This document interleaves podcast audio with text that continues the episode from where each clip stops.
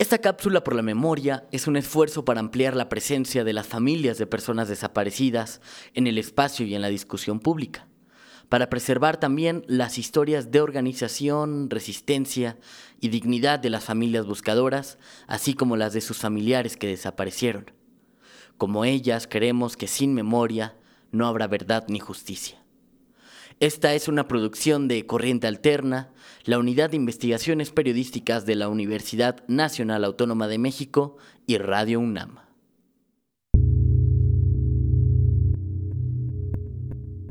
Bienvenidos a Un Mundo Raro, posverdad, pospandemia y pospatriarcado.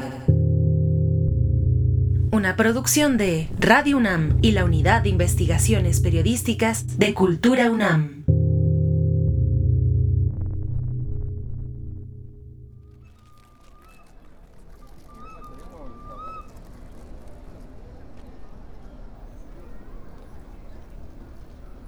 28 de agosto 2022, 11 de la mañana, explanada del centro de Zapopan. Este es uno de los municipios más ricos de Jalisco. Su oferta de entretenimiento y centros comerciales, la basílica y el bosque de la primavera son atractivos turísticos que produjeron una derrama económica de 1.200 millones de pesos en 2021. Poco a poco empiezan a llegar personas, mujeres en su mayoría, que portan camisas blancas con retratos fotográficos impresos en el frente.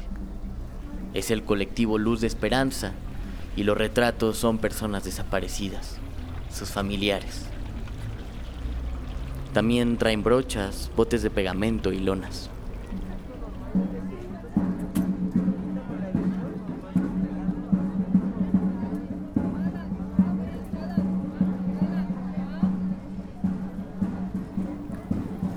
Medio de la explanada hay unas letras grandes y coloridas que dicen Zapopan, uno de esos letreros turísticos que abundan en toda ciudad o en todo pueblo mágico. Un grupo de turistas aprovecha para tomarse una selfie. Las integrantes del colectivo se dirigen hacia esas letras y sobre ellas comienzan a pegar las fichas de búsqueda de sus desaparecidos.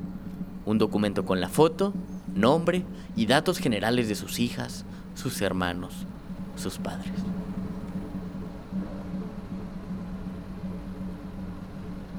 Eh, mi nombre es Héctor Rodolfo Flores González, colectivo Luz de Esperanza, y yo estoy buscando a mi hijo Héctor Daniel Flores Fernández.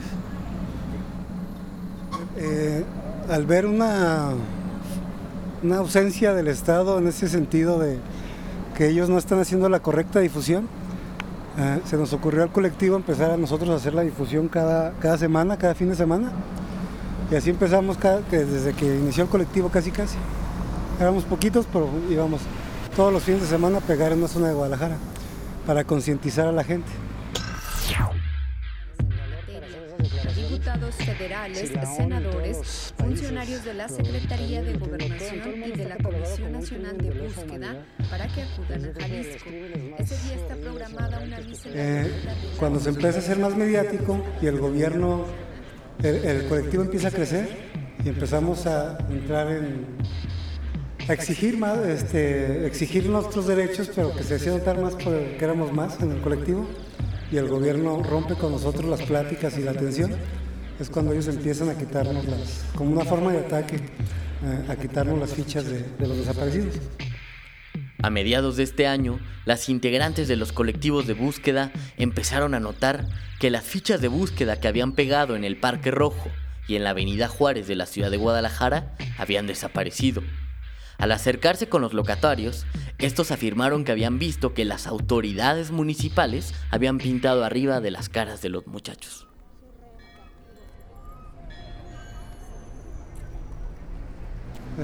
Me no queda en la cabeza cómo es posible que un estado eh, en pleno 2022 eh, gaste dinero, recursos para esconder una investigación en lugar de gastarlos eh, para sacar adelante las investigaciones o ayudar a las víctimas. Prefiere gastar millones de pesos en imagen que millones de pesos en apoyo a las víctimas.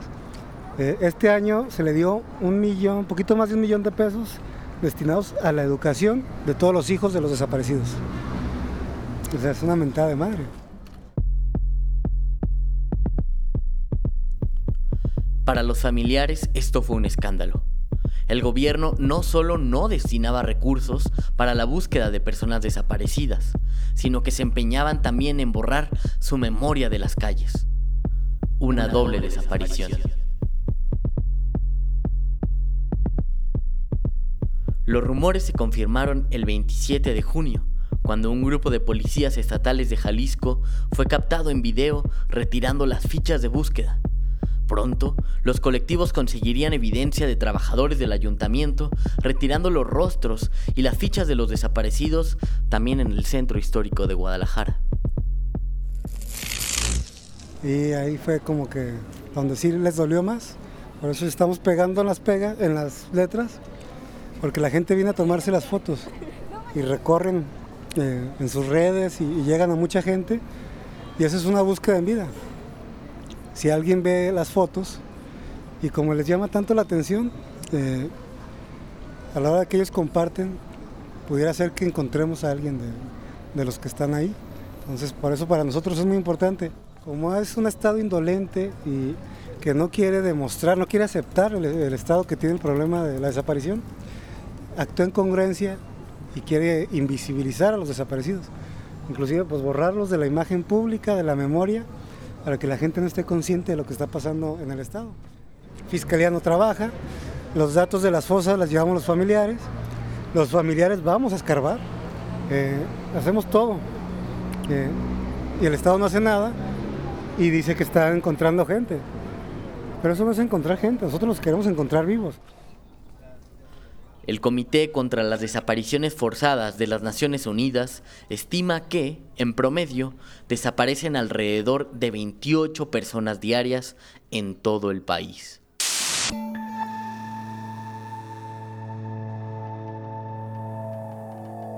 Esta es una de las estrategias de las familias de personas desaparecidas en las ciudades de Jalisco para hacerse visibles, para que la sociedad entienda que hay un problema y para que las autoridades no intenten ocultarlo. Se trata de tomar el espacio público, pero sobre todo de tomar esos espacios que duelen, los sitios donde se intenta vender la ciudad como un destino turístico, los que representan una derrama económica, esos monumentos y plazas que los gobiernos buscan presumir al mundo con orgullo. A partir de ahora y hasta que no se resuelva la crisis de personas desaparecidas, sus nombres y rostros estarán aquí, para que el mundo entero los vea. ¿Dónde están? ¿Dónde están? Nuestros hijos, ¿dónde están? ¿Dónde están? ¿Dónde están? Nuestros hijos, ¿dónde están?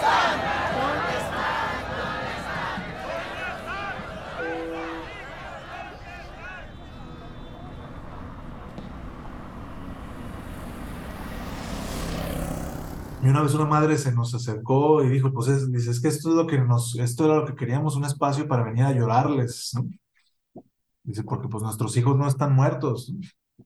O sea, entonces, dice, por fin tenemos un espacio para venir y hablar con ellos y llorarles y, y todo, pues, ¿no? Entonces sí, eso, eso sí fue totalmente, o sea, no, no sé, yo no lo dimensioné, pues, ¿no? Cuando se hizo la propuesta, este, y, y, pues eso, fuese a, adueñarse de las familias, ¿no?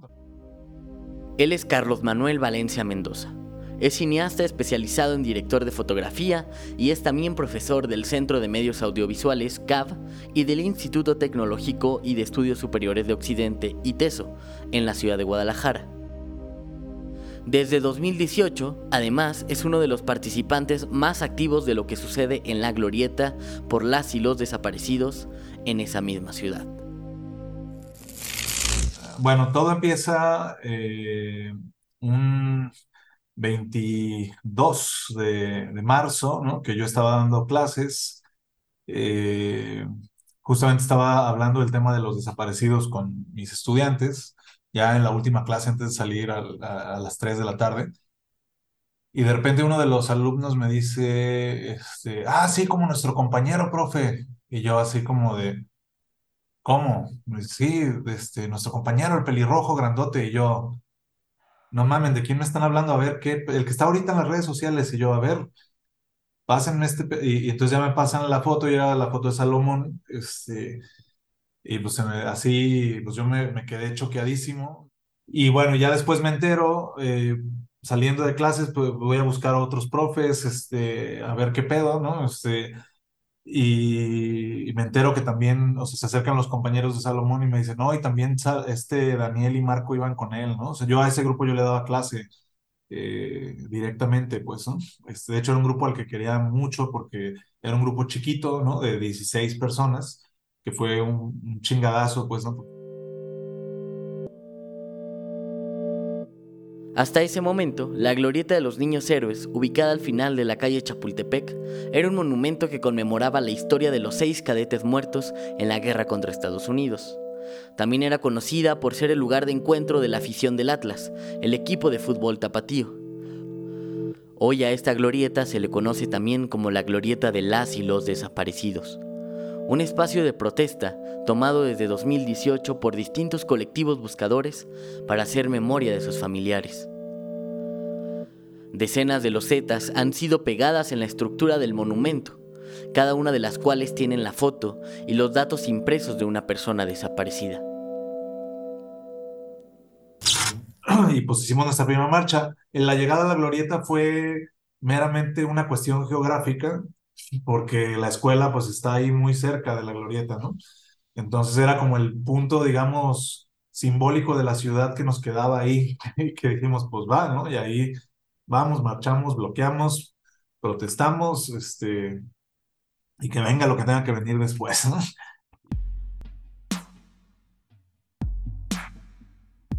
La idea de cambiarle el nombre a la Glorieta, nos cuenta Carlos, nació en una asamblea interuniversitaria y de colectivos de familiares convocada el 23 de marzo del 2018, cuatro días después de la desaparición de Daniel, Salomón y Marco.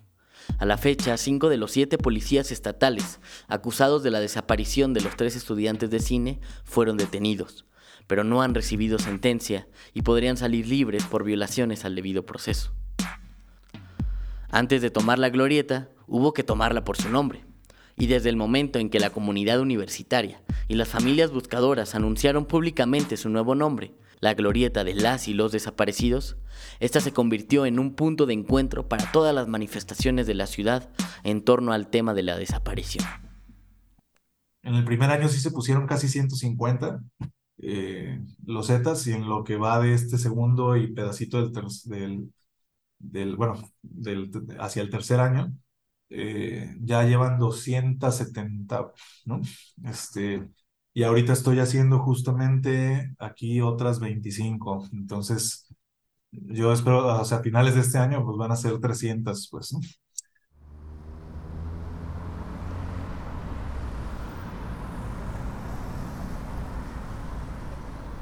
En el centro de la glorieta hay un obelisco de 50 metros de altura, coronado por la escultura de una mujer la madre patria. Debajo de ella, labrados en bronce, están los niños héroes que dieron su vida por defenderla. Si bajamos aún más la mirada, hoy podremos ver cientos de rostros de personas, de las más de 15.000 personas desaparecidas y no localizadas en Jalisco desde 1964. Los hijos perdidos de una patria indolente. Es un monumento a la vergüenza, dicen los familiares de los desaparecidos. Nosotros queremos hacer un tipo parque memorial, pero la glorieta no sería en honor a los desaparecidos. La glorieta para mí sería eh, como eh, lo de los judíos en la Segunda Guerra Mundial, un monumento a algo que no debe de existir, un recuerdo permanente de algo, de una tragedia que jamás debió haber pasado, que es aberrante. Porque aquí en Jalisco todas las, todas las desapariciones son forzadas por definición. Pero la glorieta de los desaparecidos es eh, un monumento a la vergüenza. No a ellos, ¿no? O sea, no para los desaparecidos. Un monumento a la vergüenza y a lo aberrante que puede ser un sistema eh, de algo que nunca debe pasar y que nunca debió de haber pasado. Eh, que nunca se le olvide a la gente que existe ese delito, que existió, o sea.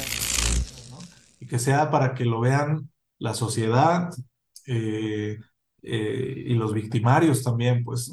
O sea, para que pasen por ahí y, se, y vean que no los desaparecieron por completo, pues, ¿no? Que sus rostros van a estar ahí, que los persiguen, pues, ¿no? Es lo que yo les decía a las mamás, les es para que les vean sus caras ahí, ¿no?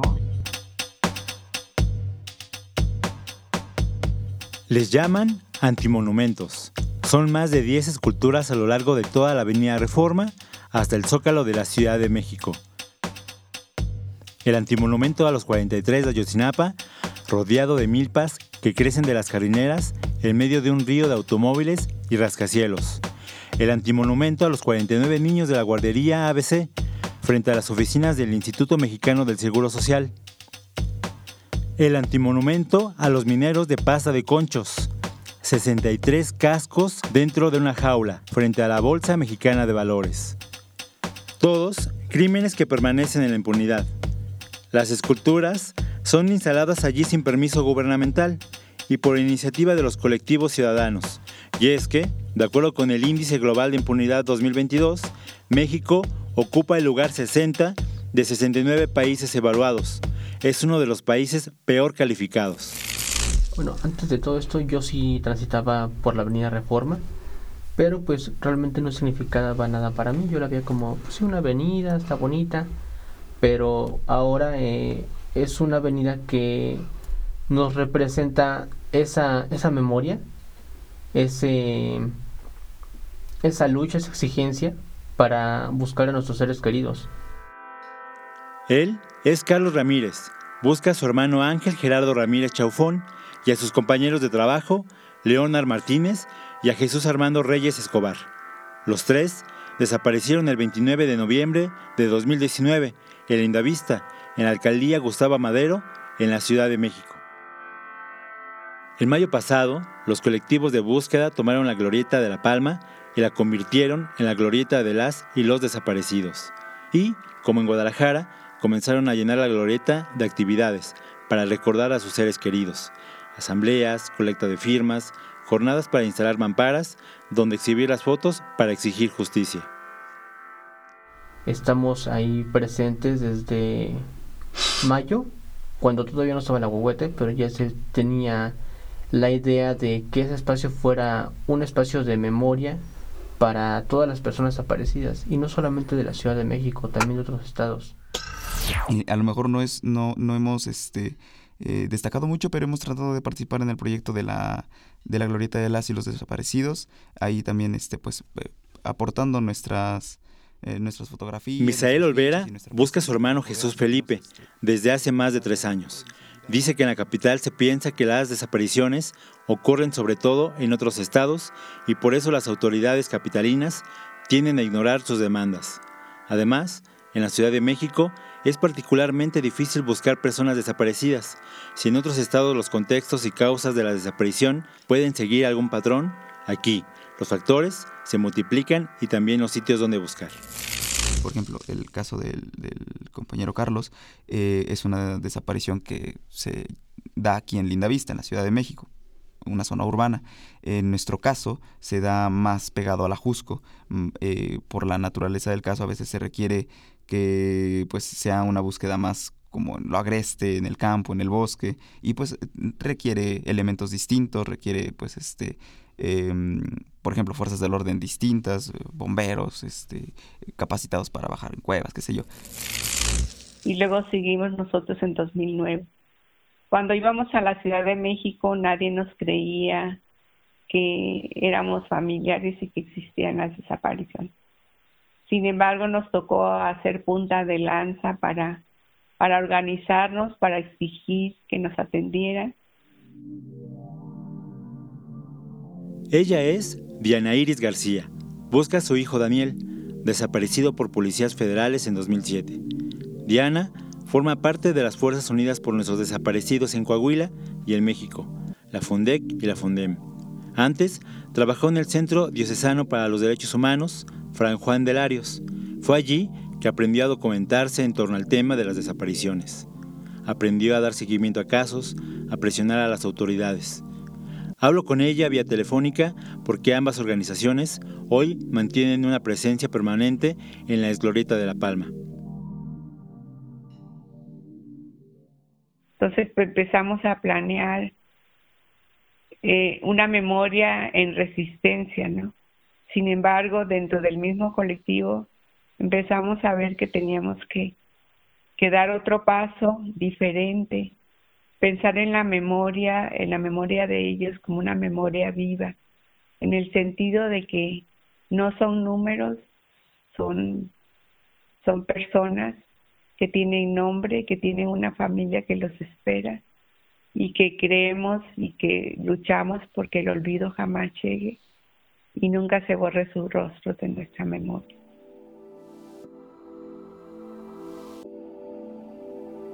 Hoy, la glorieta de las y los desaparecidos es un espacio de constante disputa.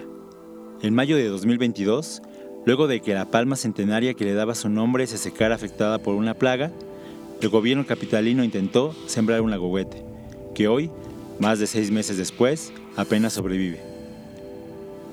Mientras tanto, las familias de los desaparecidos mantienen una lucha constante contra las autoridades capitalinas para que no tiren a la basura los rostros de sus hijas e hijos, para que no retiren las mamparas que colocan para colocar fotos y fichas de búsqueda, para que no borren los murales con los que intervienen las vallas policíacas, que desde hace unas semanas rodean la glorieta. Entonces empezamos a, empezar a la memoria viva y lo pensamos como un proyecto productivo, como dándole un giro y un frescor a esta lucha, porque también ha sido una lucha muy devastadora, en la cual hemos vivido momentos muy tristes, muy dolorosos, que también ha habido alegrías, pero pues también necesitamos como darle un aire fresco a esta a esta lucha y pensamos en un proyecto productivo como una memoria viva. Hay algo que se comenta entre las familias y los activistas. Si ya venía Reforma está llena de antimonumentos, si la glorieta por las mujeres que luchan también fue tomada por el movimiento feminista y convertida en un memorial contra los feminicidios, si la glorieta de La Palma hoy es la glorieta por las y los desaparecidos, la apuesta entonces es olvidar ya el nombre de la mismísima Avenida de la Reforma y empezar a nombrarla como la Avenida de la Memoria.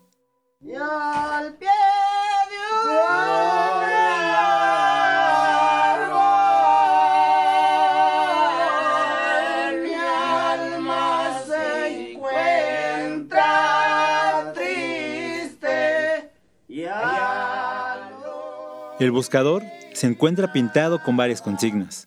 Al frente, resaltan el nombre de las organizaciones Fundem, Fundec. Hasta arriba, las exigencias esenciales, memoria, verdad y justicia. Aves, árboles, cactáceas y los familiares están representados a lo largo del bus. En la parte de atrás se puede leer una frase de Doña Rosario Ibarra de Piedra. Saldrás de cualquier lugar a recibirme y abrazarme, y recuperaré en ese abrazo todos los soles que me han robado. Y las familias de este colectivo em, iniciaron un proyecto pensando como, por una parte, cómo le hacemos para un espacio de memoria para quienes están desaparecidos, sus, familiares, y que no se olviden jamás, que siempre estén presentes.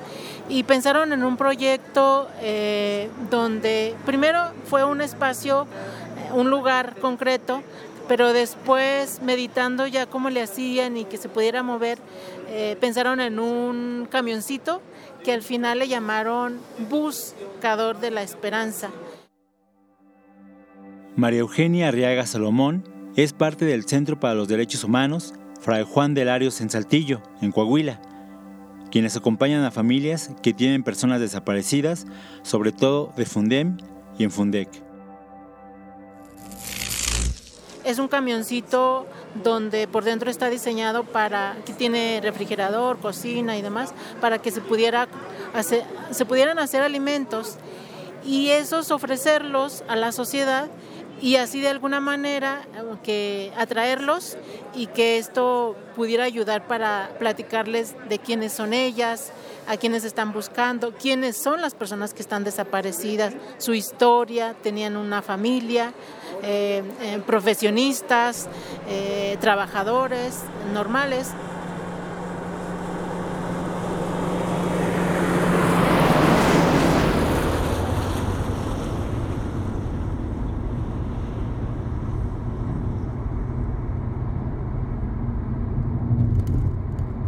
Al principio, pensaron en una cafetería o en un museo.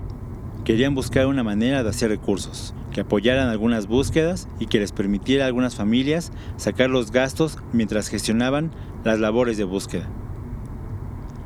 Pero era demasiado caro y demasiado laborioso, así que durante la pandemia, en medio del encierro, algunos familiares buscaron inscribirse a cursos de economía solidaria en la Universidad Iberoamericana.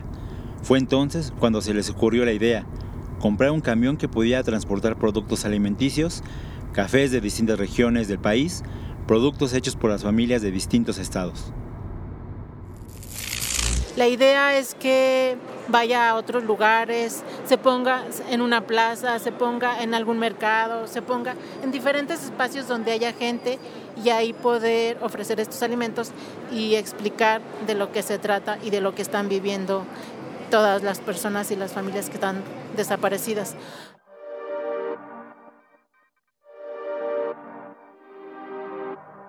Además, el autobús les permitirá hacer búsquedas en vida, es decir, no limitarse a arrastrar en fosas clandestinas los restos de quienes fueron asesinados, sino buscar también en las ciudades y en los centros de trabajo. Tiene muchos objetivos este camioncito. Primero, visibilización de las personas desaparecidas, sensibilizar a la misma sociedad coahuilense que a pesar de que hemos hecho tantas marchas, tantos comunicados, tantos plantones, aún así hay gente que no sabe que existen desaparecidos. Entonces, sensibilizar a la sociedad coahuilense primeramente y decirles que los desaparecidos no andaban metidos en nada, que también eran estudiantes, que tenían una carrera, que tenían un, un oficio y que tenían, pues que son personas y que nadie se escapa aunque pudiera ser desaparecido. Por eso a su pequeño bus le llaman ya el Buscador de la Esperanza, como un recordatorio de que las familias de buscadoras en México no solo están buscando fosas clandestinas, esperanza es lo que están buscando. Locución y entrevistas Santiago Reyes y Ángel Huerta. Mentoría Carlos Acuña. Guión Marco Zapata. Producción Yeudiel Infante. Esto fue Un Mundo Raro, posverdad, pospandemia y pospatriarcado. Una producción de Radio UNAM y la Unidad de Investigaciones Periodísticas de Cultura UNAM. Visítanos en corrientealterna.unam.mx.